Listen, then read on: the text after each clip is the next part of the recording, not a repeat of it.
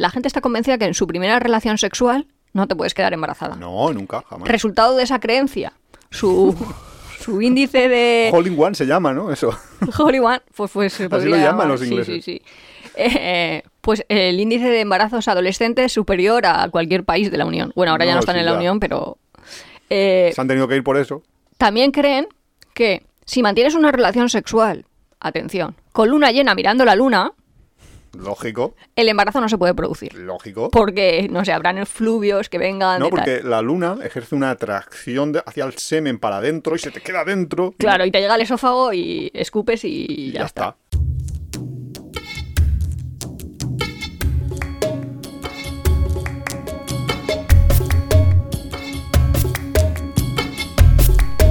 Hola, bienvenidos a un nuevo capítulo de Tiempo de Viajes. Es nuestro capítulo 32 de la tercera de temporada.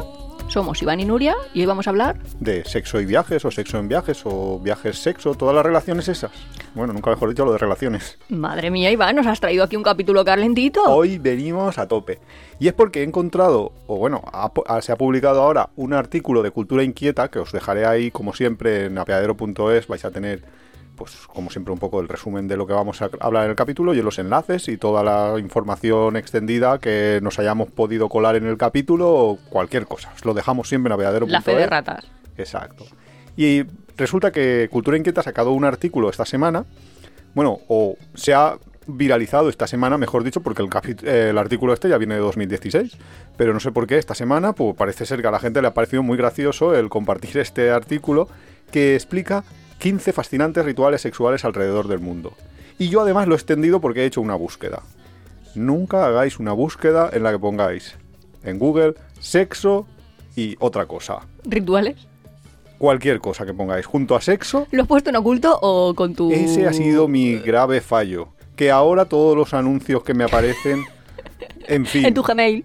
Estabas identificado en tu Claro, búsqueda. por eso digo, y Madre ahora ya mía, vamos. madre mía. Y claro, ahora. eh, A lo mejor dice esto para disimular. Sí, Porque por luego a mí me salen anuncios y digo, Iván, ¿tú has comprado no sé qué, no sé cuántos? Y dice, ¿cómo sabes? Un Pues los- vibrador. No, no, no, nada sexual. Pero que quiero decir que como gastamos la misma IP, o sea, Por la IP nunca te identifica, porque es que si no habría millones de usuarios con la misma IP. pues a mí a veces me los lugares públicos, por publicidad ejemplo, de cosas que para mí no son. Y yo creo que, es que creen que es tu perfil. Nuria, no, eso no funciona así. Google te identifica por muchas cosas, pero no puede por la IP porque la IP es Oye, pues a mí me dice, me, me manda anuncios y hostel. pone mm, a 0,7 kilómetros de ti. Chicas Oh, así como súper guapísimas ahí, que digo, uy, madre mía, el vecindario. Si aquí viven todo holandesas así, inglesas que tienen 65 años y me ponen aquí unas Te voy a contar una cosa, Nuria. Eso es mentira. que no viven aquí a No viven a 0,7. 0,7 kilómetros de ti. Yasmín 24, Yasmín 24 estoy no caliente. vive aquí. No, chica, yo ¿En ya serio? empezaba a pensar que, que viviría. Jo, pues siento desilusionarte, ¿eh? pero no, no viven aquí. En fin, que no hagáis la búsqueda. Sobre todo, eh, hay una... Bueno, en los trabajos, en, en muchas empresas y todo esto, siempre pasa eso, ¿no? De si haces una búsqueda así, que nunca haya nadie detrás mirándote, porque como pasa el jefe justo en ese momento, porque es que si pones sexo y lo que sea, te aparecen imágenes. Directamente imágenes. Directamente aparecen imágenes. Con lo Te voy a cual, poner la protección niños. pues casi que sí. Que eso lo hagáis en vuestra casa si queréis, pero yo os recomiendo que no, que no lo hagáis en vuestra cuenta, porque es que si no te la lía. En fin. Sí, que- lo que me extraña es que no lo hayas hecho en oculto. Yo soy es que más no, no lo he para pensado, mí. porque he dicho, ah, voy a poner... Voy Voy a, a voy a buscar este buscar para el capítulo, porque siempre busco así como información para... "Ah, Voy a buscar para el capítulo. Y la hemos cagado. El caso. Vamos a, a enumerar. Vamos en esta primera parte del podcast a enumerar estas fascinantes rituales sexuales alrededor del mundo y a comentarlos. Estos 15 más otros que he encontrado en otro artículo de una publicación que se llama Pictolin. No, te- no me preguntéis qué, Pictolín como los caramelos. ¿Qué es eso? Sí, pictolin.com, no sé lo que es. Y pone, algunos son iguales, pero algunos eh, son también interesantes y son completamente diferentes. Así que vamos con ello. Yo si, si quieres te los voy leyendo, Nuria, y porque para ti son sorpresa, tú ni siquiera los has leído, no sabes de qué va y, ¿Y cuál, reaccionas cuál es mi a- papel? reaccionar al, a, a- a- a- al- a los rituales que tienen las gentes en el mundo y que nosotros nos pensamos en nuestro antropocentrismo. ¿Y no se los has contado a la inteligencia artificial? Para No que se los he contado, mira. Ah, Reaccione, pues ella ya se lo sabe, plan, si se los habrá leído todos esos moralmente, ¿qué te parece? No tiene moral la IA, ¿No? ¿no? La IA es una cosa moral. Eso es uno de los debates que hay ahora de si es moral preguntarle a una IA que es amoral. Claro, pues eso es lo primero que yo le preguntaría cuando voy a hablar de sexo, claro, cuando voy a hablar de, ¿Qué le preguntarías lo primero? pues, ¿cuál es tu opinión? O no es, tiene opinión. es Te va- concordante, Te va, a decir que no tiene opinión. pero es concordante con los valores de la, y a lo mejor, sociedad americana, o en qué se diferenciaría eh, la interpretación en una sociedad como más abierta como la española, no sé.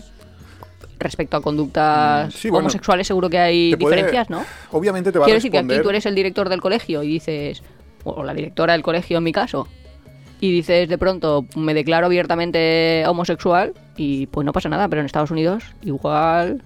Bueno, en Estados Unidos no lo sé. En determinados Eh, estados. En Arabia Saudí te cuelgan de una grúa. Pues por ejemplo. Entonces, claro, pero eso, la inteligencia artificial te iba a explicar, pues sí, que hay estas leyes, que hay las otras, pero ella no te, nunca intenta meterse en cuestiones morales. Porque la han programado así, para que no lo haga. O sea, la han entrenado así, mejor dicho, para que no la haga. Para que evite el dar respuestas morales en cualquier caso. Hay un artículo de Noam Chomsky muy interesante sobre las limitaciones de la de ChatGPT 4, ja- ChatGPT 3 y medio, que como ha salido esta semana GPT 4 este mes pasado, eh, GPT 4, estoy yo flipando con ello. Pero vamos, que, que sí, que, que moral no tiene ninguna. Bueno, va, pues Vamos la- al de- lánzame y yo reacciono. Venga. Es la primera, la de la antigua cultura hawaiana, eh, que allí todo el mundo tenía nombres públicos para sus genitales. La realeza y los plebeyos tenían diferentes cantos sobre los genitales que describían sus órganos literal y figurativamente. ¿Qué te parece? Una costumbre local. local, pues sí, claro, local. Yo estoy segura que nuestra realeza, abro comillas, Nuestra realeza es... y digo, todo esto, supuestamente, todo esto, bajo un programa de humor, todo esto, mm, como disclaimer, no podré ser juzgada por estas opiniones aquí vertidas, pues eh, ven bajo el paraguas de la libertad de expresión, Vamos a eh, ver, el humor y... No puedes o, o sí puedes. Bueno, es la cosa. ¿Tú no crees que Juan Carlos tenía nombre. un nombre para su cosita? Es que yo estoy segura, es que tendría un nombre en varios idiomas, de hecho. Sí, seguro que tiene. Y diría, Seguro no sé, tiene. aquí Pepe, aquí... Aquí, Pepe. no pero yo creo que casi todos los hombres tienen. Yo voy a confesar que tengo. No voy a decir el nombre, pero tiene nombre. No, Lo claro, curioso de la cultura hawaiana es que tenían un nombre público y que luego le hacían canciones que los describían como eran. Entonces, O sea, eh, Claro, el- eso eh, es eh, yo no tengo un nombre público, de- tengo un nombre genérico. Mm. O sea, el mío se llama como el de todas las chicas. Eh, Eso podemos decirlo, ¿no? Porque pues no, no lo sé. tu supongo. historia de Josefina. Claro, es que. Bueno, básicamente es un poco traumático. eh, Un poco. A los genitales femeninos, no sé por qué. En tu a mí me familia. enseñaron, Pero mi familia, mis no- vecinos y todo como mi, mi- Ah, sí, yo, yo pensaba que solo se circunscribía a tu familia. Se, se ha generalizado, ¿vale? En, en o sea, tu entorno. No sé, como que la gente le llama Josefina a, a- al genital femenino externo, al vamos. pussy. Sí, vamos. Y nada, no pasa nada, pues yo qué sé, pues lo típico que eres pequeñito, pequeñito, límpiate bien, has hecho pista, limpia la Josefina, no sé qué, no sé cuánto, lo típico, ¿no? En cambio no, luego es el culete, no tenemos ahí como un nombre para... Pues es una- un eufemismo como otro cualquiera. Todo muy bien hasta que inicié mis estudios preescolares. Entonces una de mi clase resultó llamarse Josefina. Imaginaros a la Nuria de tres años y medio que tenía yo, a ver, Sí, bueno, iba a hacer 4 de noviembre, pues sería en septiembre. Eh, empecé a llorar, a gritar, que no me quería sentar en la mesa de Josefina, que no sé cuántos, que no. O sea, que yo ya era una capulla que le hacía bullying a una persona por su nombre. Mi primer día de colegio, pero además mi primer día. Pero en realidad te lo habían incitado. Bueno, pero me podía haber callado y ya está. O sea, la reacción que Ah. tuve, no sé, no estoy muy orgullosa de ella. No, la verdad que un poco así, ¿no? Sí, y luego ahí ya de... Y mi madre ya me explicó, no, no, es que eso es un nombre de chica, no sé qué. Y yo, ¿por qué hemos cogido ese nombre? Yo es que ya estaba de... Dios mío, menos mal que todo el mundo no ha cogido Nuria, si no me muero de vergüenza cuando vaya por la vida y la Nuria, la Nuria. No sé, me parece fatal. Madre mía. Otra. La tribu... No, San- no, pero si esto da para mucho, ¿no? Porque hemos hablado de que el Juan Carlos tendría. Sí. Pero es que aquí tendría uno Juan Carlos, Sí. uno Froilán. Es que, vamos, aquí tenemos Claro. la, la familia borbónica, debe tener, vamos, harían cuadros y los... Pero si lo malo de, esa familia no es que tengan nombres, que yo creo que casi todos los hombres tienen nombres para Es la ello. sobreutilización de... Eso, eh, exacto, que, que lo conocen muchi- muchísimos cientos y miles de mujeres. Hombre, Juan Carlos reconoce haber estado con más de 10... y- De, co- pues, ¿Cuánto? Me, me me.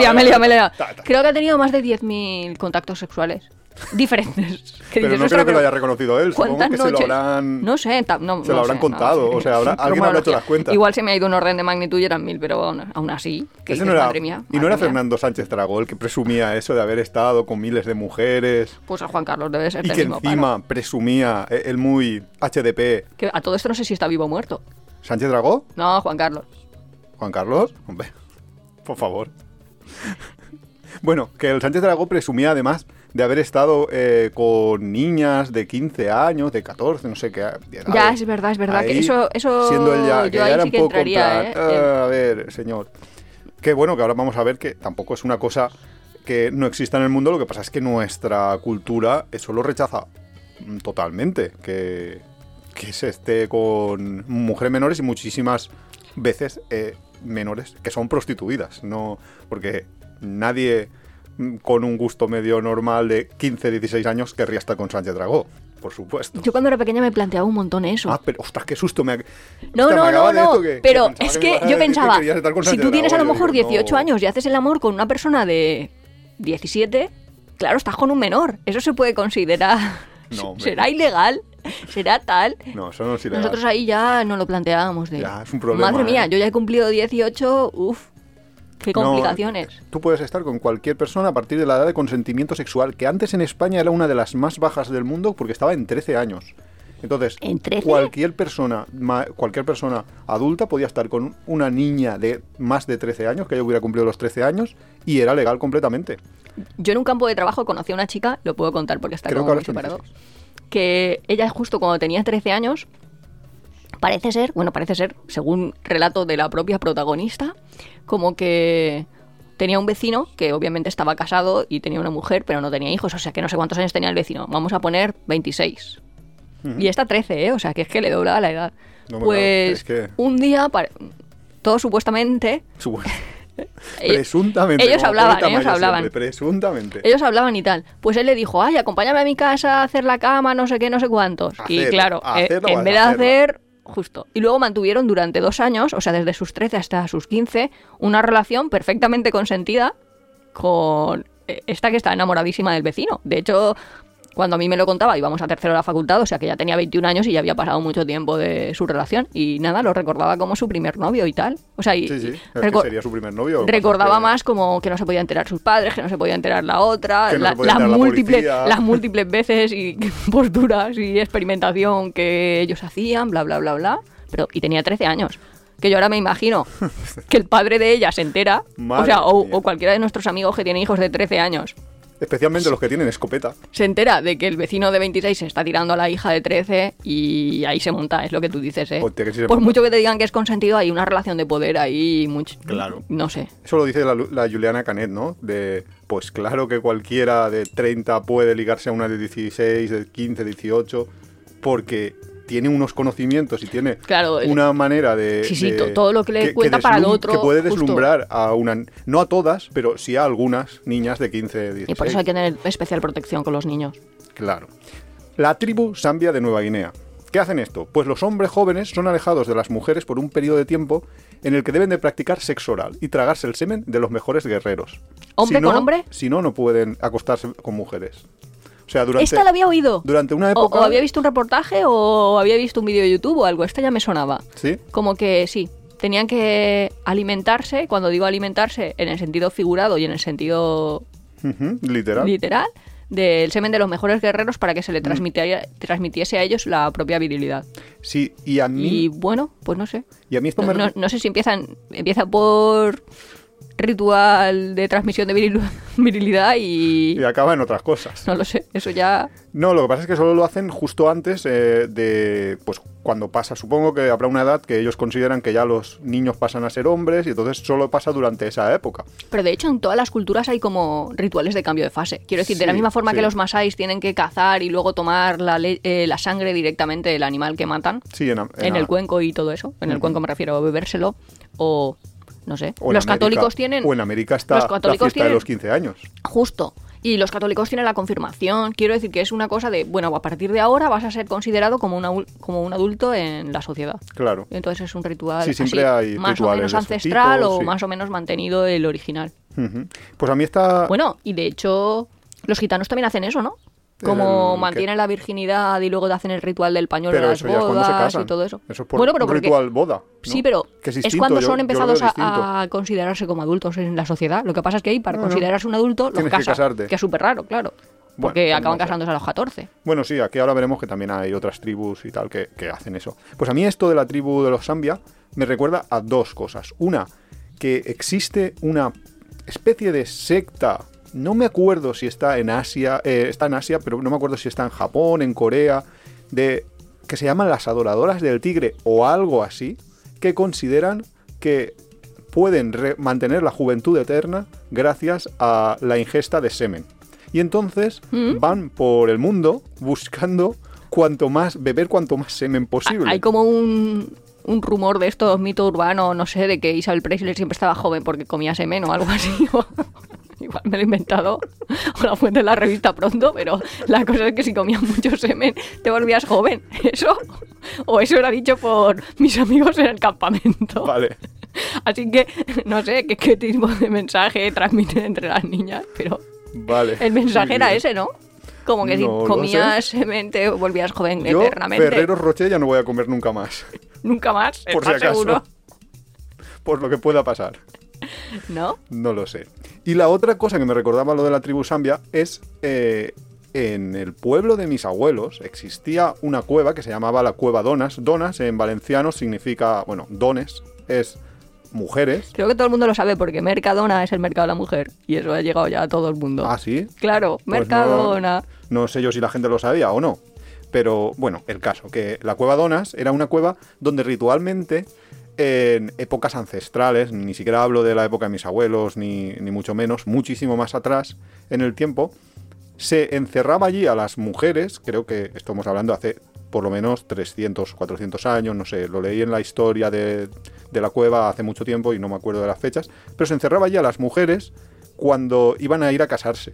O sea, cuando una mujer se quería casar, para que fuera fértil, se les encerraba allí y se tenían las mujeres encerradas en una cueva, no sé si un mes, y les llevaban solo la comida, se la dejaban, no podían verlas, no sé. Había como un ritual ahí también de cambio de fase que vemos que no hace falta irse a lugares súper extraños eh, para verlo. También lo Que aquí- teníamos aquí en, en pequeñas comunidades, porque por ejemplo ese pueblo, el pueblo de mis abuelos, está muy aislado en la montaña, entonces, Iván viene ¿qué? de la tribu de los Aez. La tribu de los millares. No, el pueblo se llama Millares, pero no es de los millares la, la cultura millares, que es otra historia. ¿Quieres otra? Venga, adelante. Islas Trobriand. ¿Dónde está? idea. ¿Y Papúa? Nueva Guinea. Ah, Está Papúa. en Papúa Nueva Guinea. Pero ni Que- siquiera. no- no- Para las Nurias del mundo, ¿dónde está Papua Nueva Guinea? Bien, eso sí que ya ¿Está está. a este bien. lado o a aquel Está en lado? Asia, en el lado. Ah, bueno, si es que este lado y ese lado es el mismo, que el- para eso el mapa es redondo. Vale, ya lo he pensado. Ya sé dónde está Papua Nueva Guinea. Míralo ahí en el mapa, ahí lo tienes. Ahí entre Australia y. Y, el- y- y- y Indonesia, ahí en mitad, ahí es- está Papúa Nueva Guinea, ¿vale? No he ido nunca. No ha sido nunca. Muy poca gente va a Papua Nueva Guinea, entre otras cosas porque es muy complicado, aun- aunque debe ser un viaje realmente brutal. Yo La verdad es que ir. es bastante grande la isla, ¿eh? Sí, es grande y, y Y está ahí y está, di- Australia. está dividida en dos partes porque una la conquistaron los indonesios, hay ahí medio guerras todavía en algunos. O sea que es, es una isla delicada, pero, pero fascinante porque tiene muchísimas pues, Cariño, está tribus. entre el mar de Arafuga y el mar de Coral. Muy bien. El caso. ¿Que, ¿Qué hacen esta tribu? Pues que los niños inician su vida sexual entre los 6 y los 12 años. ¿A los seis? Los 6 es la edad de inicio de las niñas. Los niños a los 12. ¿Really? Sí. O sea, antes tienen relaciones sexuales que han hecho el paso, el desarrollo puber. Quiero decir, no, las mujeres ni han menstruado a los seis. Eh, pues puede Pues bien, ser. no se quedan Pues embarazadas, qué sí, maravilla. claro, eso es una maravilla de que tienen. Pues dicen que en esta tribu las mujeres son tan promiscuas como los hombres, pero que eso no es para nada un estigma, como sí que lo podría ser en nuestra sociedad hasta hace poco lo era, por lo menos. ¿Que las mujeres son? pues tan promiscuas como los hombres. O sea, pueden tener tantas parejas sexuales como quieran, sin problemas. Nadie les va a poner ningún tipo de. Les va a decir, pues tú eres una. Ah, vale, vale, vale. ¿Vale? Entonces, pues esa es Lo que nos la da un poco una idea de que toda esa... estigmatización es cultural. Sí, Sin es duda. aprendida y de hecho habrá sido impuesta por los hombres. Porque claro, si tú llegas a convencer a un grupo humano en mi idea de siempre de la vida como un tablero de juego, como el juego de la boca, pues el juego de la vida. Pues si tú convences a las mujeres que ellos solo pueden tener una pareja sexual y de hecho ser monógamas y fieles a su marido, y en cambio el marido puede hacer lo que quiera, pues Puede estás ser perfecto. polígamo y todo. Es una maravilla. Eso, Claro que esa el es que una- se inventa el juego restaba, llegando, eh, restaba llevando. Claro vamos. que eso es algo que nosotros tenemos ya muy asumido porque lo tenemos muy conocido porque hay muchos países en los que existe una ley, unas leyes islámicas que permiten que exista la poligamia. Ya, que, tú puedes tener cuatro mujeres, tener pero si tu mujer es, te es infiel o es infiel a alguien, la li- lapidan, se llama, que Sí, le lanzan piedras bueno, hasta morir. Eso hay países donde sí y hay países donde no, pero... Sí, pero eso es pero lo la del cosa- caso de Amila. Claro, pero que la cosa es que existe la poligamia que nos Ya que es en- poligamia solo en un sentido. Claro, y que nos podría parecer eh, bastante raro que existiera en una sociedad Todavía actual. en el siglo XXI, claro. Que Pues, eso es súper raro. Existe y Que nosotros existe lo hemos contado, sitios. que cuando lo vimos en Senegal, que es que de pronto un hombre tiene ahí cuatro casitas unidas por un patio y va teniendo mujeres a la vez que va acabando. Claro. Y siempre cada vez más jóvenes, qué casualidad.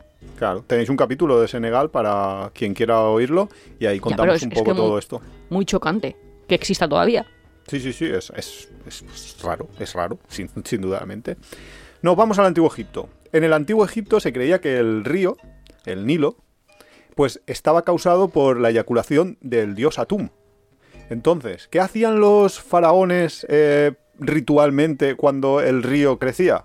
Pues unir su eyaculación a la de los dioses en público y con gente mirando. En plan, se masturbaban ahí y lo lanzaban al río. Exactamente. Esa era la, De- a ver, dentro de costumbres extrañas, no soy quien para criticar. Porque si aquí, a lo mejor hacen, bueno, aquí no, pero cerca de aquí, yo qué sé, lanzamiento de hueso aceituna, que si alguien me está escuchando desde Panamá, Desde. Ecuador, va a decir, ¿cómo? Que los españoles lanzan ahí aceituna competiciones, en competiciones de, de ello. A ver quién lo lanza más lejos. Pues estos dirían, pues yo qué sé, Pues vamos pues aquí, a lanzar al río. Esto, esto es ri- ritual. Pues bueno. Mientras lo hagan voluntariamente y nadie sea forzado, nadie sufra. No ha Bueno. habido experimentación animal en el desarrollo de. Lo de voluntariamente es todo muy así, entre comillas, porque justo el- eh, nosotros estábamos hablando el otro día sobre la nueva formación militar que va a tener la princesa Leonor y no sé qué, no sé cuántos. Este es el capítulo Borbón. Sí, un poco sí, porque todo nos lleva ahí. Haciendo amigos. ¿Qué punto esa niña quiere ir ahora a una academia militar Eh, y niña no, estar... tiene 18, Bueno, chaval. pues ya, mujercita. No, no sé quiere ir a una academia militar y estar ahí durante N años formándose para el tal. O sea, esa persona está ahí voluntariamente o está porque la están obligando de alguna manera, empujándola a que tiene que hacer eso por una patria, por un no sé Esto es un llamamiento. Leonor, Revélate. Leonor, si estás escuchándonos, déjanos un comentario. Solo tienes que decir sí, acepto voluntariamente mi formación militar o capulla mi familia me está obligando. Mira, Leonor, yo te voy a dar un consejo. Vete con tu primita y tu primito de fiesta. Y vas a flipar Eh, no, cuando no, lo no, no, no. Pues tú te que estás eso lo tienes en los genes, ¿eh? Eso- Que lo tienes en los Espera, genes. espera, espera, que a mí me ha parecido un vídeo de estos anuncios en YouTube y el contenido del vídeo era algo así como que la madre le había prohibido verse con la prima Hombre, o algo no, así. no jodas, no he entrado claro. en el vídeo, no he entrado más. Como pero se con le la prima. despierten los genes a la Leonor, vamos a flipar. Vamos a flipar. ¿Y por Yo qué no se le han de eso. despertar? ¿Cómo? ¿Por qué no se le han de despertar? Hombre, pues porque lo, Yo la lo tienen digo- ahí muy, muy reprimida. Por si hay alguien súper monárquico escuchándonos, que yo solo digo que algo oculto hay. Porque de pronto Luz Rangarín ponía en otro. Es que de verdad, a mí me hacen muchos vídeos de esos. Pues no sé cómo estaba el cotilleo, la verdad es que no le hice mucho caso, pero creo que la hermana del rey le tenía que pagar al ex marido que había estado en la cárcel y ahora se habían separado, como 25.000 euros cada mes de pensión. Que dices, pero 25.000 euros de pensión y el alimenticia. casoplón que se le queda. ¿Qué casa co- qué come ese señor? En fin. Esto es, esto es sobre lanzar semen al río. En la De antigua lanzar Grecia... semen al río a el duque palmado. Eh, eh, qué bien traído.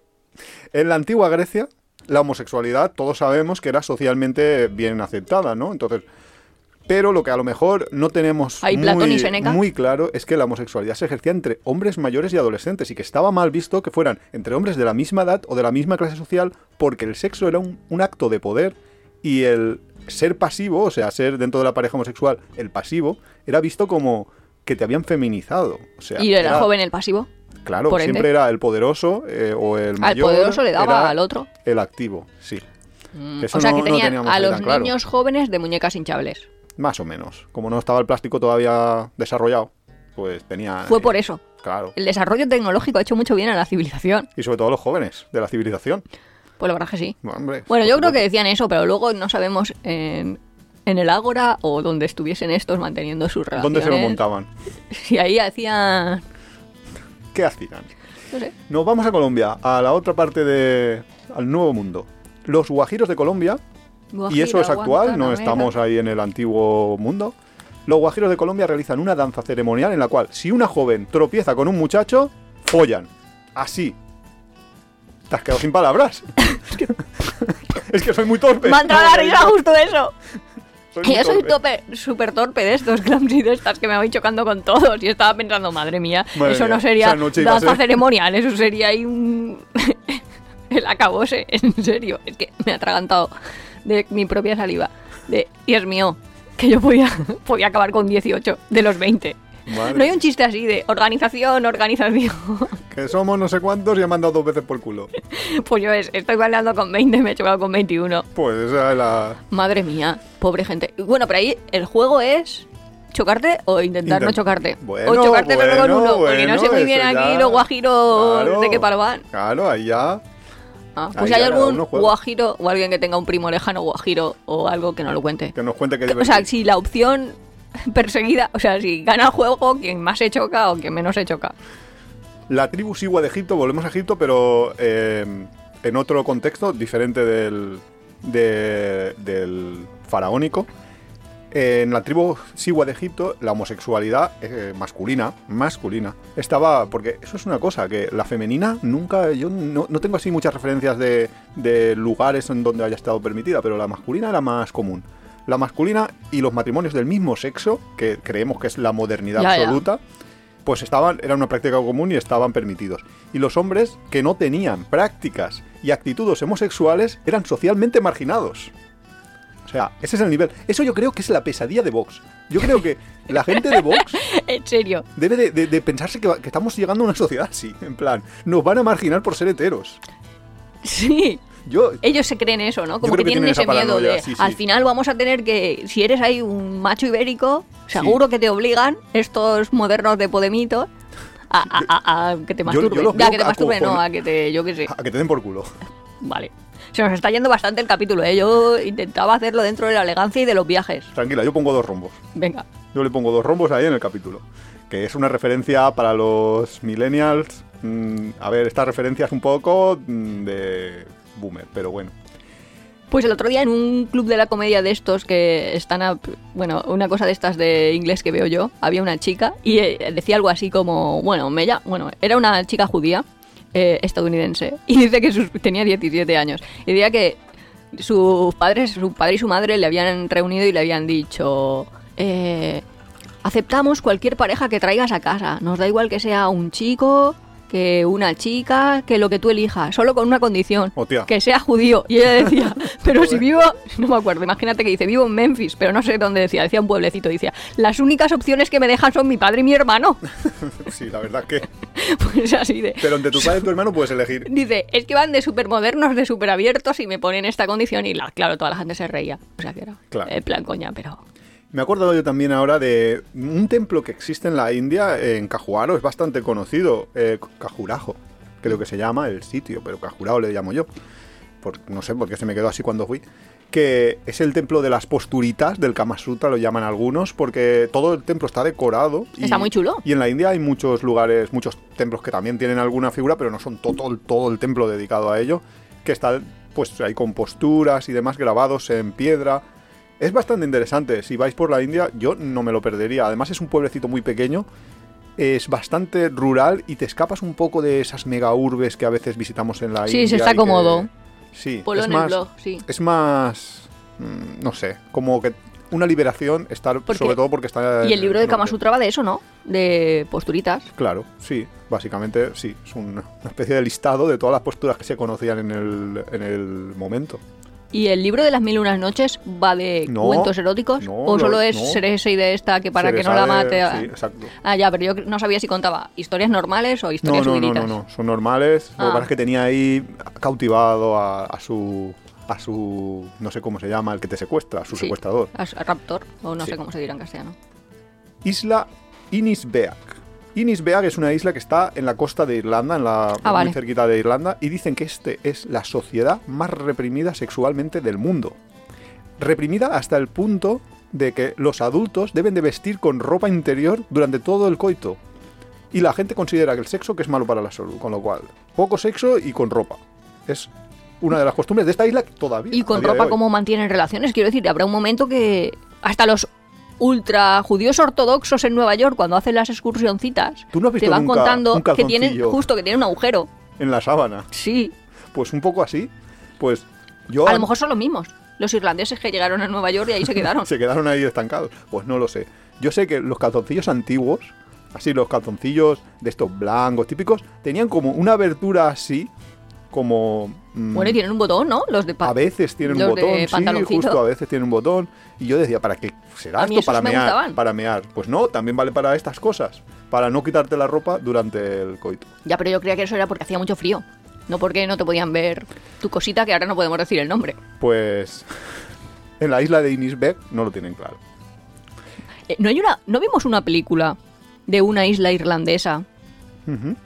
Es que la voy a destrozar mucho. Uf, a ver, dame pistas a ver si- Básicamente, uf, que te voy a dar pistas y... Bueno, no, no la veáis, no vamos a decir cuál es, pero que una se inventa de que otro había abusado de ella en una sociedad así muy cerrada y en verdad es que ella se veía con la vecina.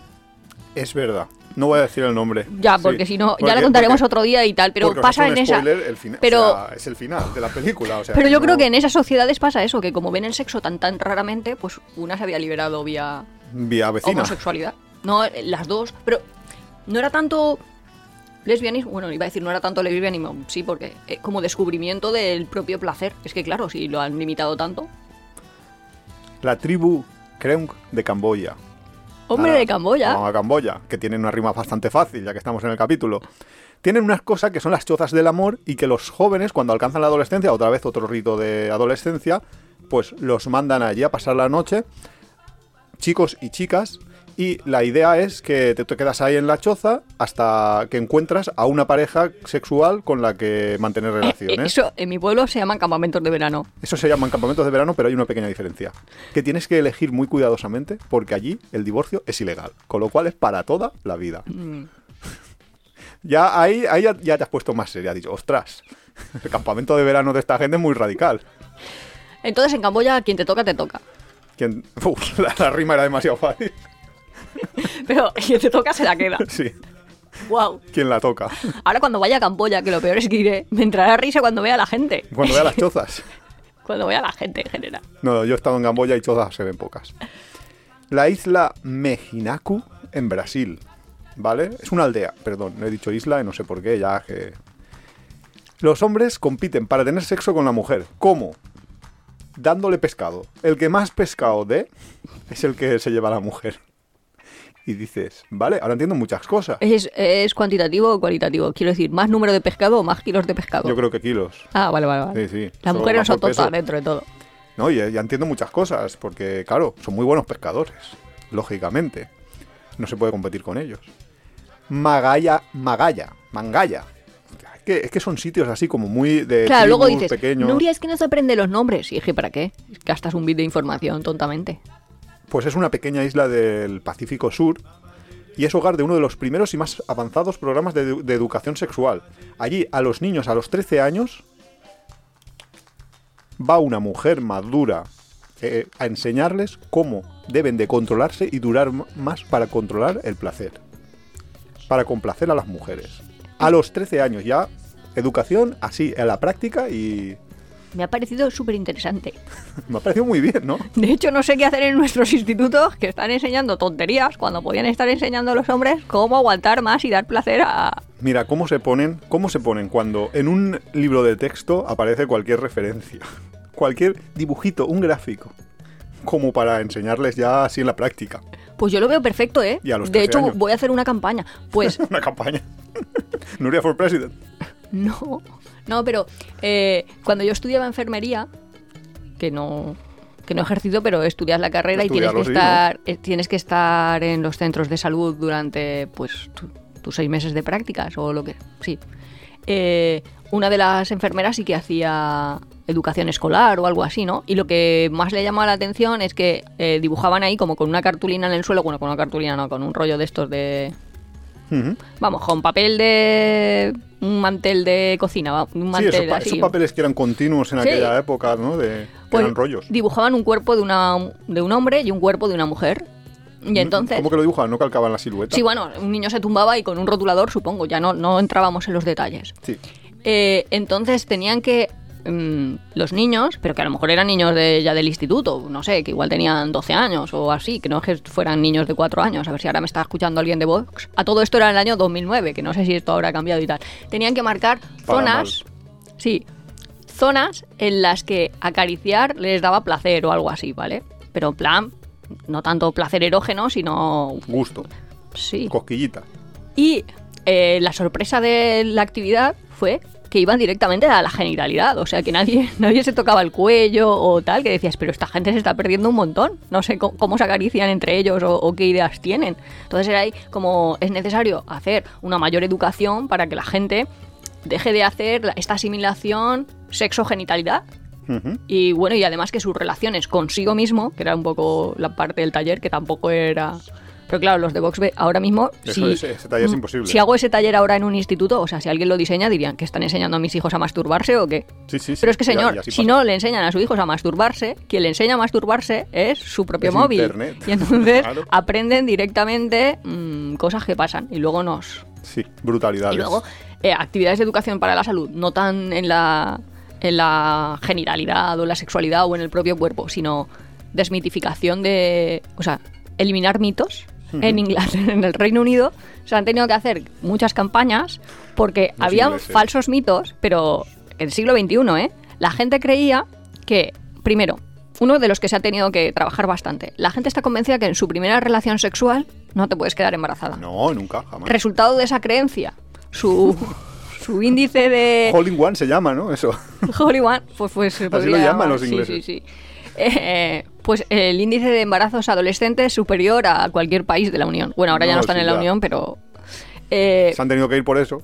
también creen que si mantienes una relación sexual, atención, con luna llena mirando la luna, Lógico, el embarazo no se puede producir. lógico. Porque, no sé, habrán efluvios que vengan. No, de tal. porque la luna ejerce una atracción hacia el semen para adentro y se te queda dentro. Claro, y te llega al esófago y escupes y ya, ya está. está. No, no lo sé, no sé muy Y bien. también en la piscina, ¿no?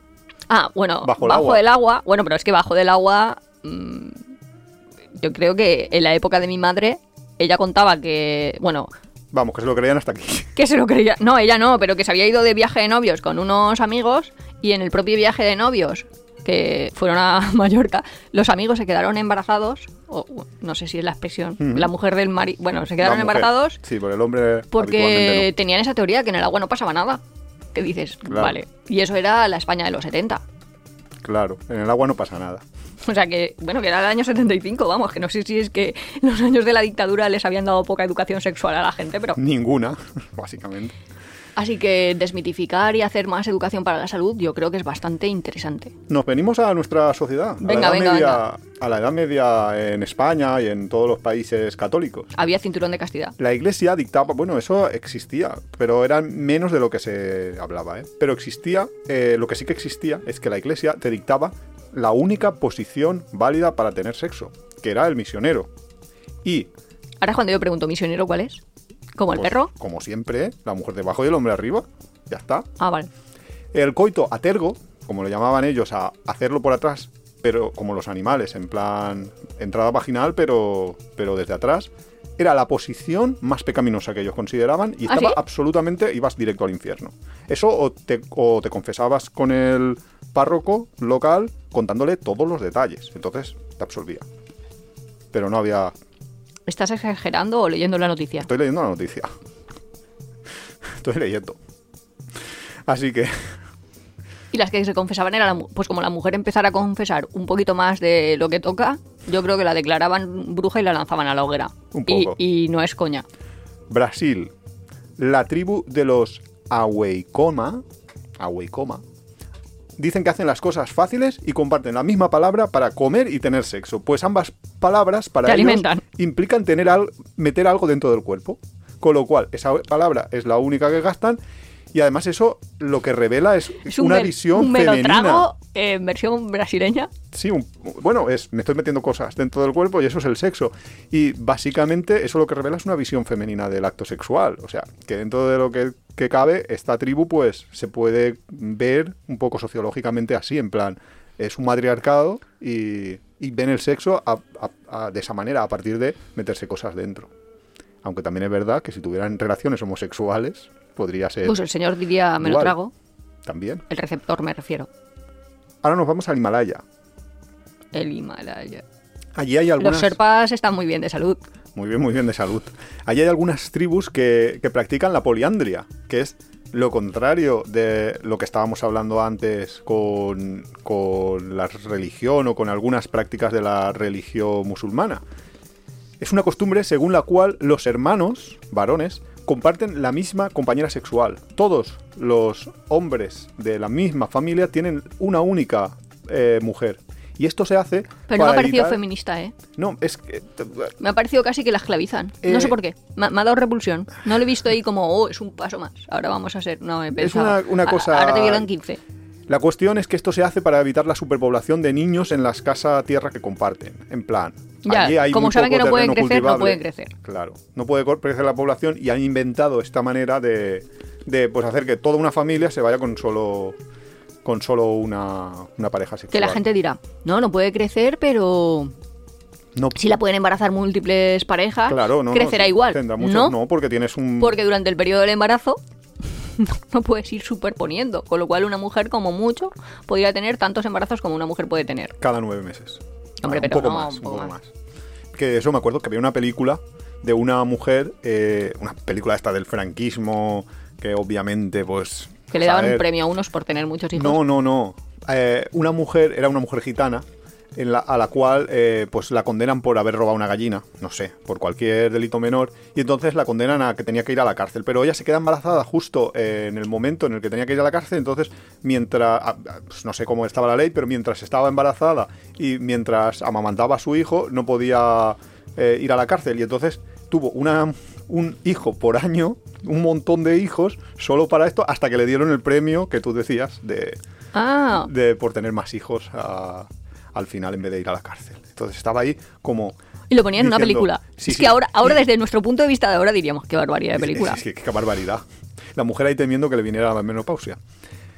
Bueno, las Islas Marquesas er- eh, era un lugar donde era considerado completamente normal ver a tus padres tener sexo. Ah. Ah, vale, disgusting.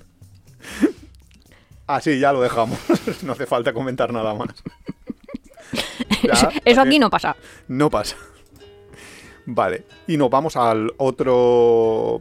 Porque este Es- era todo de un Eso aquí no pasa, post. pero a mucha gente le parece como súper disgusting, eh, súper asqueroso o yo qué sé, ver a tus padres desnudos. Ah, ya, sí, eso también, sí. Mm, Sí, suele pasar... No sé por qué. Para no sé, nosotros, para bueno, quiero decir que para pero- mucha gente naturista lo vemos como, pues hijo, si le enseñas una de- oreja. incluso dentro de las familias. Sí, sí, mis padres no son naturistas para nada naturistas y- sí que era normal dentro de la familia, pues... normal. Habías visto a todo el mundo desnudo. Claro, Más que no. nada porque compartías cuarto de baño. Que tampoco tenía siete cuartos de baño cuando Claro. éramos pequeños. Vale. Si te había parecido disgusting, desagradable, la anterior experiencia, vas a flipar con la tribu Mardujara, que es una, una, una tribu que practica la circuncisión y la meatontomía. Meatotomía. Pues, eh, te puedes imaginar tú porque sabes algo de, de, de ciertos palabras ¿Pero es de meatotomía o meatoectomía? meatotomía. Vale. El ritual de esta tribu tiene dos, tiene dos pasos, ¿vale? En la primera parte del ritual, el adolescente recibe una circuncisión a lo bruto. En plan, le cogen, se la cortan la parte sobrante y se la hacen comer. En serio. La he que tragado por segunda vez. Este capítulo que es. Pues cosas que pasan en el mundo y que puedes... Po- Pon por favor en el letrerito ese de Warning. si estáis comiendo. No. Bueno, pues es que en la segunda parte del ritual viene lo disgusting. O sea, no era el tragarse su propio prepucio. No. viene la parte del meato. Y es que el adolescente recibe la metatomía esta, como se llame. Pues que se lo corta. Corta la parte inferior del pene a lo largo del canal hasta el escroto para la purificación. La sangre que gotea debe gotear en el fuego. A partir de este punto, el hombre que ha cortado, el, el adulto que ha cortado este, esta parte de su pene, orinará a través de la porción restante de la uretra que está bastante lejos de la cabeza del pene. Sí, básicamente sí. Ya está, esa es la... ¿No tiene más infecciones? Pues debe de, de ser eso bastante... Porque los varones tienen muchas menos porque su uretra recorre todo el pene, en cambio las mujeres, vamos, que, que mean como por muy lejos y las mujeres pues mean como cerquita de las piernas. Brutal. Más cerca del ano, más posibilidad de contaminarse. Me parece brutal. Pues sí, no sé, lo abren así. En canal. La verdad es que cuando estaba contando el ritual de ahora va el fuego, ahora cojo la sangre, ahora no sé qué, los seguidores de Juego de Tronos y yo en particular estábamos pensando, no, estábamos pensando, entras en el fuego con tres huevos y te salen tres dragones. Así es. Pues debe de ser así. Son rituales que Lo que pasa es que "Madre estos mía". niños solo entran con dos. entras con dos huevos y te abre la pinina en canal. A ver, Madre mía, todo esto puedes editar y quitar si lo consideras. no consideramos. Aquí vamos a- a machete. Sandodo, Sandow Falls es un lugar de Haití donde los eh, seguidores del vudú también practican su propio ritual. Es una. Dice. Aquí me dice que si estás de vacaciones en Haití y llegas a las cascadas de Sandow, Sound Do, de Au, en francés, porque mi francés todavía no es bueno, todavía. Puedes ver. un- Considerando las horas a la semana que le dedicamos, Ya, eso es lo nos malo. hace falta 14 vidas para que sea bueno, ¿eh? Ya.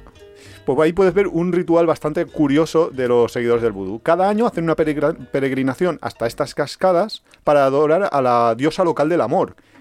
¿Qué- ¿En qué consiste esto? Pues que llegan así un montón de gente desnuda en las cascadas estas, retorciéndose entre el barro y la sangre de animales sacrificados mientras practican sexo.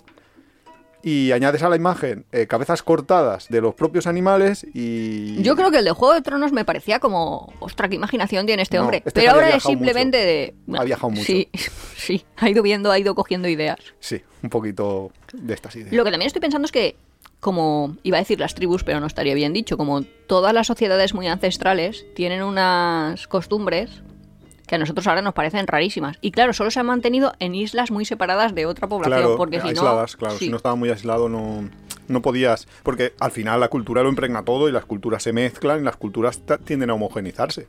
Está claro. Níger, otro, Otro. ejemplo africano de tribu. Los Wadabi son una tribu donde los hombres roban a las esposas. Lo que dice es, es que la costumbre local es que hay un festival, un día, el Herbowl, que es una especie de boda comunal y entonces el esposo que dice que mientras que la esposa y el esposo son primos el uno del otro, o sea que tiene que ser ahí todo en, familia, la tribu llega y lo que tienen que hacer es ir y cogerse a la prima que quiera. Y esa es la esposa que vas a tener en el día de mañana. ¿Qué te ha parecido?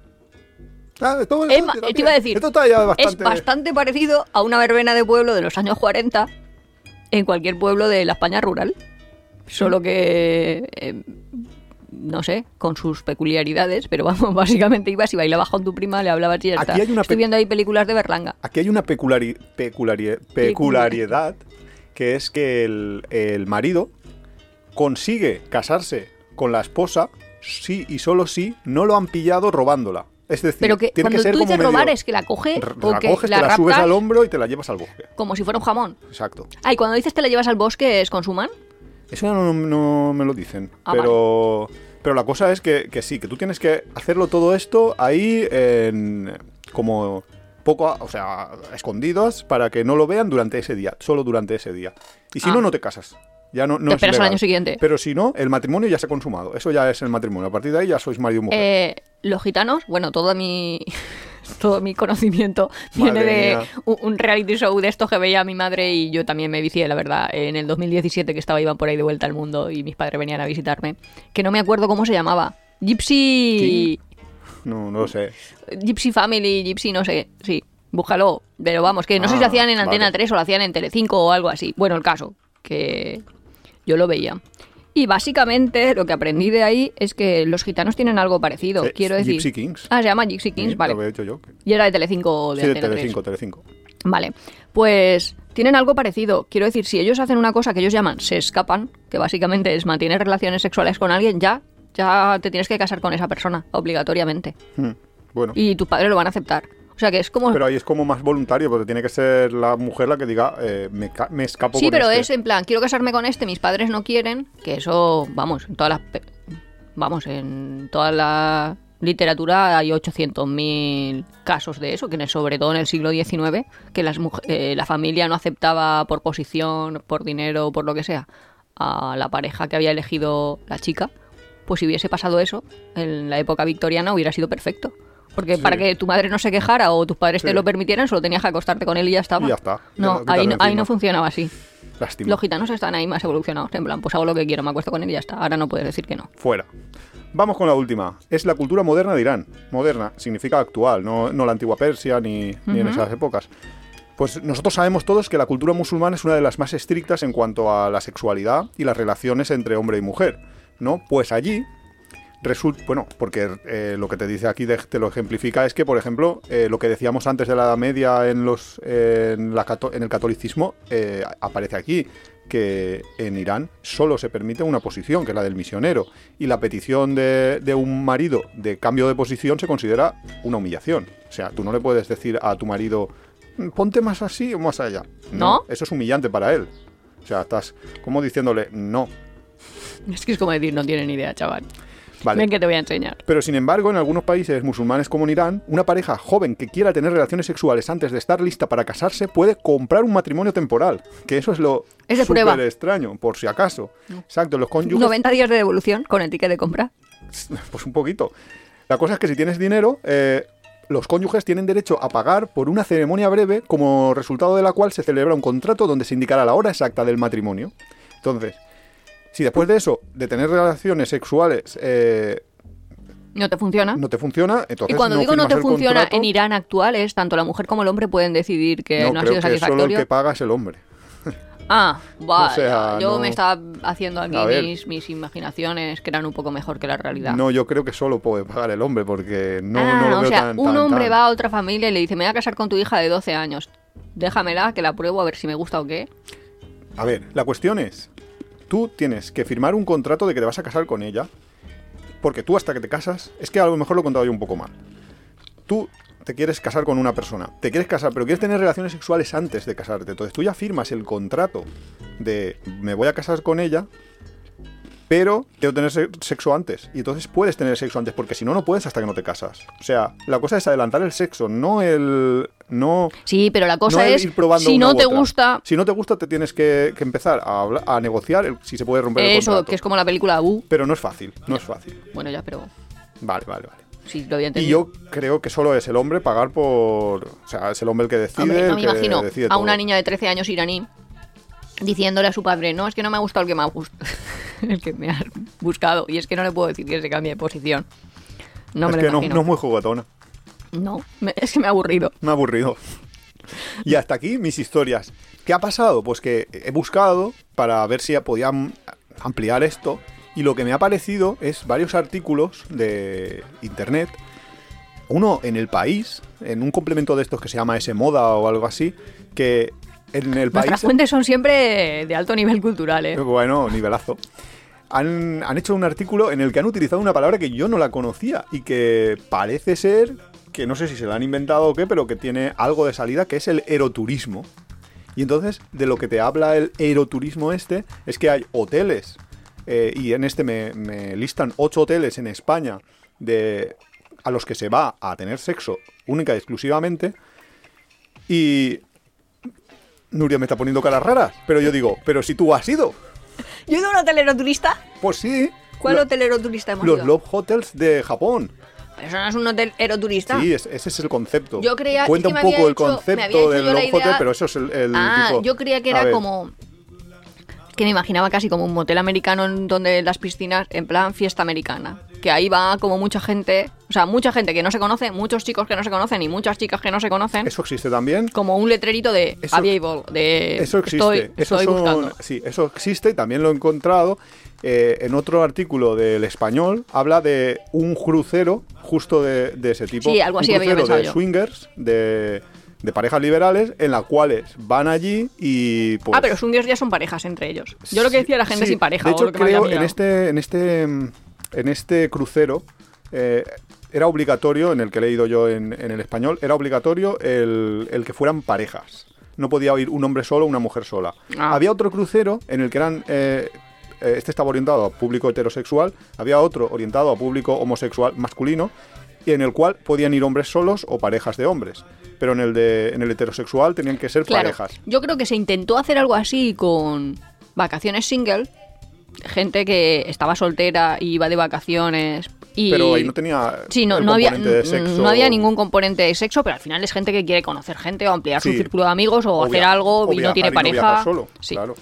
Pero no funcionaba porque el ratio mujeres-hombres era como 8-1 Sí, o eso con- 8-2. contado por las protagonistas. Sí, o sea que las mujeres se apuntaban ahí para conocer gente, sin ánimo de tener pareja, pero sí de ampliar. Bueno, a lo mejor sí, no lo sé. O sea, no, es lo hago como para buscar No he pareja, hecho yo el pero estudio eso iba a decir, científico de de- todo habrá. De, de para qué lo hacían. Pero no ha funcionado. No, porque eran casi todo mujeres. Sí. Y yo cuando has contado eso de los sitios eróticos de España, hoteles eróticos de España, creía que ¿Te ibas a contar algo eso? parecido. Bueno, eso también existe. eh, también hay hoteles de swinger, también hay campings de swinger, también hay esta... Que el swinger, que yo no lo sabía, que debo ser la única persona del mundo que no sabía lo que era swinger, que básicamente es intercambio de parejas, ¿no? Sí, eh, parejas liberales en español se suele traducir, sí. Mm. Es intercambio de parejas. Entonces, eso existe, pero a lo que se refiere esto, pues son a los love hotels de Japón, de Corea, que también ha- hay en Corea Pero habitualmente. esos son hoteles como muy chulos, ¿no? Y O ahora sea, que no- se están poniendo de, de moda en España. Son, sí, básicamente son hoteles que están preparados para, para, que las el mujeres. sexo. Sí, iba a decir, las mujeres no, que las parejas vayan ahí y tengan relaciones sexuales. Sí, básicamente. Vamos, que si quieres ir a dormir, vas y duermes y ya está, De que es un hotel. nosotros cuando fuimos en Japón, porque queríamos vivir esa experiencia, a ver cómo era. eh, ¿Lo gastábamos de hotel? Claro, lo que hicimos es pagar un día entero, una noche, para poder dormir ahí y, y vivir la experiencia de cómo era. ¿Cómo era? Era curioso, sin duda, porque por ejemplo, nosotros llegamos allí por la tarde, en plan a las 8 de la tarde, nos íbamos a quedar todo el día y nos teníamos que ir a cenar, porque no habíamos cenado cuando llegamos, y entonces cuando se nos planteó un problema cuando, cuando salíamos, porque como esos hoteles están pensados para Que la gente vaya por horas. exacto, no había una manera de cerrar la puerta. Si nosotros salíamos, la puerta se quedaba abierta. La puerta se podía cerrar desde dentro, pero no se podía cerrar desde fuera. O sea que la gente no, va, viene y está haciendo excursiones todo el día. Claro, pero el, el caso es que en los hoteles estos, pues hay como una especie de ventanilla pequeña. Además, en Japón, como son muy Y discretos. en Corea también. Y muy así, pues la ventanilla está ahí como muy, muy abajo para que no veas, no, no te ves Ese- cara a cara ese hombre con, ti no te ve el, la cara. con el recepcionista del hotel, etcétera. Entonces, claro, nosotros íbamos allí y además de, de que el, su inglés era muy, muy pobre y el nuestro, pues yo intentaba, nuestro japonés era fatal, con lo cual intentábamos ahí comunicarnos con el hombre, Konnichiwa. decirle, a ver cómo hacemos para que, que nos vamos, que no nos roben las mochilas que están ahí dentro, no sé qué. Y al final nos hicimos entender, nos dijo, no te preocupes, que yo estaré atento, no sé qué, no sé cuántos. En plan, nadie va a entrar a tu habitación. Sí, Yo tengo aquí todas las camaritas, que de hecho tienen un sistema de camaritas. O sea, básicamente, al menos allí, eh, la gente va a mantener relaciones sexuales, pero puede ser que sea un jefe con su secretaria o, yo qué sé, llámalo X. Entonces no quieren ser vistos ni que hayan ahí como rumorología ni nada. Entonces está el hombrecito en, en el cuartito este, el recepcionista, no es como la recepción de un hotel, está en el cuartito, ya ha dicho Iván, el sistema este de ventanas a nivel de, del abdomen, con lo cual no te ven los ojos ni nada, te van a dar una llave y hay, hay como un panel con la tira de televisiones en las que tú estás viendo qué habitaciones están libres y eliges qué habitación. Y es un poco como Euro Disney en el sentido que son habitaciones Son temáticas, temáticas, claro. que puedes estar en una, pues que no lo sé, es que hay muchísimos tipos. A nosotros, la que elegimos, tampoco, es que no sabíamos muy bien, porque Claro, no es que sabíamos tampoco- lo del panel muy bien. eso. La elegimos así medio a suertes. De Era cuál como se una queda... pecera. Sí, Era una pecera, porque básicamente la habitación estaba a un lado y luego había un cristal gigante que daba al baño, a toda la zona de... Claro, pero entonces tú te estabas bañando o duchando, porque había ahí ducha y bañera, y desde la cama e- era el. ¿Cómo se dice? El No cabecero sé. de la El cabecero de era, la cama era el el- cristal de el la cristal. ducha. Entonces, claro, estaba eso, había un, un espejo en el En el techo. eh, hubo- bueno, los canales eran todos películas X o... Ah, sí, sí, eso también nos llamó la atención, que ponemos la tele la y, la tele todo era tal. era- o sea, estaba todo... monotemáticos. Sí, yo no me imaginaba eso. Te de, dejaban de hecho, nosotros fuimos... en, eh, sí, te dejaban preservativos, la- lubricante, Sí. cremas, eh, unas de olor, sí... eh, no sé, Ah, como bastante- una ropa interior de plástico, no sé, está... Yo no fui pensando para- que iba a ser nada como sexual ni nada. se llamaban los hotes. Sí, se llamaban Love Hotel, pero yo creía que se llamaban Love Hotel porque como tienen neones y todo eso, yo es que soy un poco lerda. Pues yo pensaba, ah, bueno, y porque había como esas dos opciones de alquilarlo por, Por 24 horas horas o alquilarlo por, por horas. Entonces, a ver, yo sí que sabía que la prostitución lo iba a utilizar en alguna manera. Que bueno, que eso es otra, otro, Otro tipo, tema entero. Otro tipo, que esto lo hablamos un poco en el capítulo de, en el que dijimos, en el que hablamos de los hoteles peores en los que hemos estado de la primera temporada, pero también, por ejemplo, en el capítulo de, en ese capítulo hablábamos, pues, por ejemplo, de Panamá, de donde habíamos estado en un hotel que habitualmente, porque los hoteles más baratos habitualmente suelen usarse por la prostitución para tener sexo, A básicamente. eso os lo dijimos. Si de pronto tú dices, ay, sí, solo voy a alquilar 6 horas porque me va mejor. Vale, es verdad, te va a salir más barato, pero piensa Pero son un concepto- la contrapartida. Claro, pero yo los veo un, completamente un concepto diferente. Los, los hoteles estos del amor no lo utiliza tanto la prostitución, que también la lo utilizará como No, parejas, gente con amantes. amantes, exacto, parejas eh, que van allí pues porque quieren. Y son muchísimo más bonitos, no son simplemente un, un catre, una cama. ¿Y eso en España hay un- ahora? Y ahora parece ser que se está poniendo de moda Es porque están teniendo bastante éxito ese sí tipo que de... es cierto, y a lo mejor decirlo es un poco, no sé, la gente no... A ver, A ver, como que te incita a mantener relaciones. eh, claro. O sea, como que cada habitación tiene su el- cosa y- y, sí que te ha creado, sí. Y luego las feromonas que flotarán en el, en el aire, que eso ya No, también no, ayuda. también he de decir que hace falta una limpieza pulcra y eso en Japón, por ejemplo, sí, Sí, que, en se da. Japón sí que se da. Porque no sé yo en Yo otros en no sitios, iría a uno de esos eso te iba a decir, tiene que estar súper limpio, el cambio de sábanas, los colchones, tal, bla, bla, bla, bla, no sé, y allí sí que Sí. se da. Que no sé yo aquí cómo triunfaría. Pero sí que es verdad Pues, que, a- pues sí que me imagino ahí- a gente regalándole a su pareja una un noche de hotel en no sé en dónde, un- o no sé, sí que lo veo un público potencial de... Sí, sí, sí bueno, que lo tiene para sin duda. Reavivar. Y de hecho en Japón es como una cultura entera, en Japón y Corea, y tienen algunos tematizados, hay con disfraces, o sea que te, te dan un disfraz en el propio esto. Ah, sí, sí, sí, claro, eso no lo hemos contado, pero si tú ibas a uno de, conejita, claro. pues te disfrazabas. O de Candy Candy, pues te disfrazabas. Claro, o, tienes no sé. ahí tus temas. Y, y los disfraces no, eh, son siempre sexy.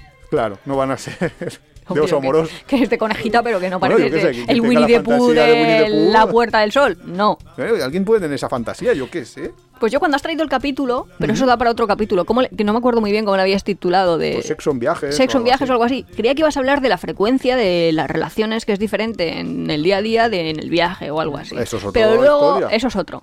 Y luego, cuando hemos estado hablando de cómo se ha desarrollado el capítulo, sí que la idea que me ha quedado a mí, el pozo que me ha quedado a mí es, antropológicamente, o sea, cada sociedad es muy diferente. Pero también eh, pensé, claro que somos muy diferentes, nosotros también somos percibidos como diferentes por el resto. Obviamente. Yo me acuerdo en Kenia que era muy frecuente que te preguntaran, ¿vosotros no tenéis hijos o no queréis tener hijos? Pues yo me acuerdo que un día a un chico que preguntaba insistentemente le decimos, no, no, no tenemos hijos. Entonces, no, no, hemos decidido que no queremos tener hijos, tal. Y decía, ¿y cómo lo hacéis? Y entonces yo le dije, ya claro, como es ahí inglés macarrónico, total que le enseñé el blister este de las pastillas anticonceptivas. Y yo, porque las mujeres te tomas una pastilla y ya no puedes tener. Y entonces el hombre dijo, véndeme una pastilla. Porque se creía Una. que solo con una ya, en plan. Y- y tomándosela él. los keniatas, y se lo empezó a contar a más gente, y a más gente, y a más gente, en plan, eh, como en el mundo occidente existen unas pastillas que tú te la tomas y impides el embarazo. O sea, que esto que estamos nosotros, que luego lo piensas y dices, no, no, no, has entendido mal la película. No es eso. Eso es como lo que tú te has montado en tu cabeza. Pues todo lo que me has contado, yo creo que me he quedado a ese nivel. Yo me he montado en mi cabeza la película de los huevos de Daenerys de Juego de Tronos, pero es verdad, debe de haber más. Así que hace falta una aproximación. Sí. Pero, Pero bueno, bueno. es que realmente todos los... Si queréis seguir final- informándoos, tenéis que leer más. Bueno, leer o practicar más. no, pero quiero decir sobre las distintas culturas. No, pero mí- sí que es cierto que todos los hoteles, en el fondo, pues es un sitio bastante habitual de tener sexo. Quiero decir que al final cuando viajas, pues... Tu frecuencia haces- aumenta, ¿no? tu frecuencia aumenta, eso es verdad, pero que al final haces todas las actividades de la vida. Comes, eh, pues vas al baño, te duchas y también tienes sexo. Es que es normal. Y eso, el problema muchas veces, y sobre todo en jóvenes, es que no tienen dinero para pagar una habitación privada y entonces tienen que acabar en los hostels. Y los Ah, sí, sí, sí, eso es otro melón. es un melón, muy entero grande. de tener sexo en un hostel es complicado. Yo tengo un artículo aquí también que me dice los mejores lugares para tener sexo. Es de Culture Trip, que es una web un poco así, un poco raruna, pero bueno. Y me dice los mejores lugares para tener sexo en un hostel. Y yo digo, el mejor sitio, y me dice, pues los baños, en no sé qué. Mejor sitio es en la cama, sin duda. Ya, pero yo me hecho, acuerdo que estábamos tú y en yo. eh, Polonia, no, ¿vas a pues yo me eso? acuerdo en Dublín Ah. que estábamos ahí y eran justo unos españoles, de verdad. Estábamos en una habitación que a lo mejor era una habitación de 8 de 12, porque nosotros ya cuando vamos a, A hostel, a bajar. eh, eh, vamos claro, a ya que no voy a dormir sola, me va a dar igual. Eh, en serio, o sea, es que una cosa es una cosa y otra cosa es faltarle al respeto a, la demás, a las demás personas que están durmiendo. Y siempre son los españoles los que se saltan a la torera cualquier regla más o menos normal de convivencia. Quiero decir, todo el mundo entiende que no se pueden mantener relaciones sexuales en una situación donde hay más personas. Que no te digo yo que están tapados con la sábana, pero de verdad estar en un hostel y estar ahí viendo edredoning, oyendo edredoning, gritando Pero, edredoning, bueno, que dices, pero, que la en, gente en ese ya... caso en Dublín fue eh, lo bueno es que fue en una litera distinta a la nuestra. Hombre, solo faltaría que están Pero es que en Polonia, no sé si te acuerdas, en Polonia, encima de mi litera, No, no me acuerdo. sí, de hecho, tú me dijiste, a la mañana siguiente, yo estaba tan dormido que no me enteré de nada. O sea, yo sé que vinieron una- un grupito, porque nuestra habitación creo que eran, eran ocho literas, eh, o sea, ocho camas.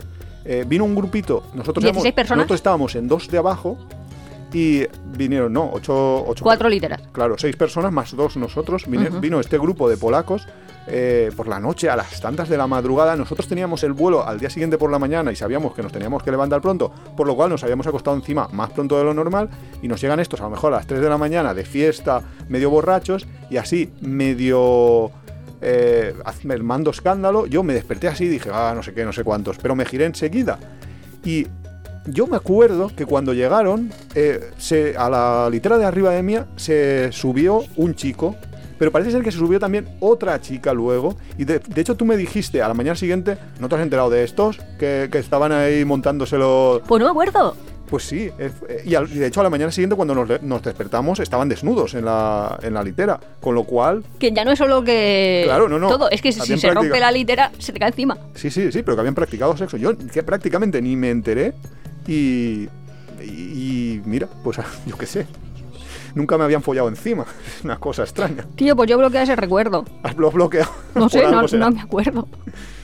Y bueno, ya este capítulo, para que no se haga el más largo del mundo, cortamos ya. Pero vamos, tampoco nos vamos a quejar de, de gente que hace cosas en hostels porque no podemos hablar. Así que hasta aquí podemos leer. Nos vemos la señal, nos escuchamos la semana que viene. Hasta la próxima. Hasta luego.